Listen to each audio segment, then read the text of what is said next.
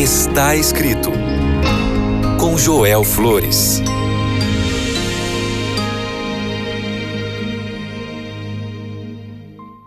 Olá, que alegria ter este encontro aqui no programa Está Escrito. Eu sou o pastor Joel Flores e eu estou aqui para compartilhar o que a palavra de Deus diz. O livro de Êxodo, capítulo 20, verso 17, diz assim: Não cobiçarás a casa do teu próximo, não cobiçarás a mulher do teu próximo, nem o seu servo, nem a sua serva, nem o seu boi, nem o seu jumento, nem coisa alguma do teu próximo. Conta uma fábula que um cachorro que ia com um pedaço de carne no focinho, ao passar por uma ponte, viu sua imagem refletida na água. E ele pensou que era outro cachorro que estava com um pedaço maior. Então, ele queria tirá-lo. O resultado foi que ele ficou sem nada. O problema era que ele não estava feliz com o que tinha e cobiçava o que outro tinha. A cobiça pode nos levar por o pior caminho da vida. O que é a cobiça? É o desejo excessivo de ter o que outros têm. A cobiça é o desejo de possuir bens materiais, é a febre de adquirir, de acumular, de ter o que todo mundo tem. Sabe que tem três aspectos relativos à cobiça. Hoje vamos falar sobre qual é a origem, quais são seus efeitos e como evitar. Vamos falando sobre a origem da cobiça. A cobiça é tão velha quanto o próprio homem. Quando vamos para o primeiro livro da Bíblia, em Gênesis, vemos que Satanás apela para a cobiça como arma para tentar Eva depois que ele diz: Você não vai morrer, mas você será como Deus. E Eva reagiu. Ali diz o verso 6 de Gênesis capítulo 3. Então a mulher viu que a árvore era boa para comer, que era atraente para o olho e que era uma árvore desejável para alcançar a sabedoria. Então, ele pegou um pouco da sua fruta e comeu, e ela também deu a seu marido que estava com ela, e ele comeu. A cobiça é um pecado que nasce no coração do homem.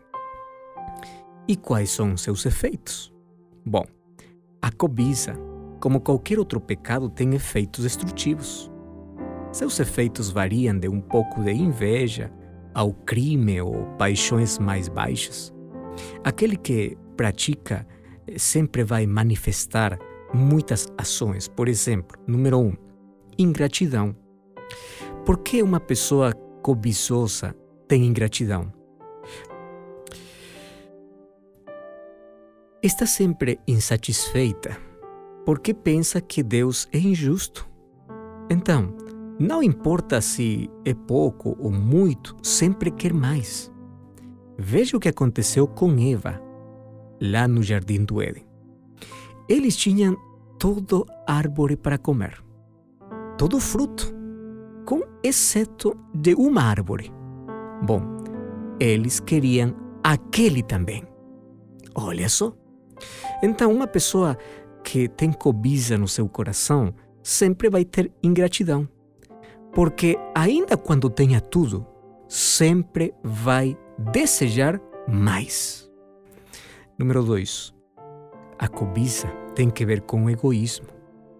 Se você se concentra em si mesmo sem pensar nos outros, é, é o egoísmo e é o oposto do amor. A pessoa cobiçosa deseja sempre satisfazer suas necessidades, independentemente eh, se isso incomodar ou machucar os outros. O caso de Acabe ilustra isso. Na Bíblia encontramos a história do rei Acabe. Ele queria aquela terra que não pertencia para ele, que fosse para ele.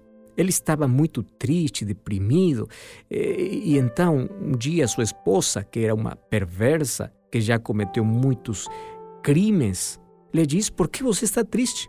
E ele diz: Ah, é que eu conhecia Nabote e a sua família e eu ofereci um pouco de dinheiro para que possam vender um pouco de sua terra, mas eles não querem. Você sabe como acabou essa história? A mulher de Acabe matou a Nabote e a toda a sua família. Olha só até onde pode levar a cobiça. Número 3. A cobiça tem que ver com idolatria, porque leva os homens a expressar um profundo amor pelas coisas. Por isso se torna idólatra. O apóstolo Paulo, quando escreve para os Colossenses, lembrando que a vida como cristão tem que ser diferente, ele diz assim, Colossenses capítulo 3, verso 5: Assim, façam morrer tudo que pertence à natureza terrena de vocês. E quais são essas coisas? Imoralidade sexual, impureza, paixão, desejos maus e a ganância, que é idolatria. Por causa dessas coisas, a ira de Deus vem sobre os rebeldes. Aqui, o termo usado para ganância é o mesmo que cobiça. E temos que lembrar que a idolatria tira a Deus de nossa vida, porque as coisas, objetos ou pessoas se tornam mais importantes que o próprio Deus. Finalmente, a cobiça pode levar para baixas paixões. Porque a cobiça, quando assume o controle completo da pessoa, degenera em todos os tipos de paixões.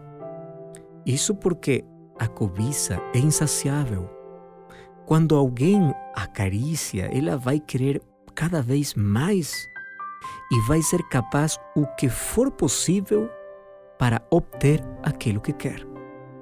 Você lembra de Judas? Judas era cobiçoso.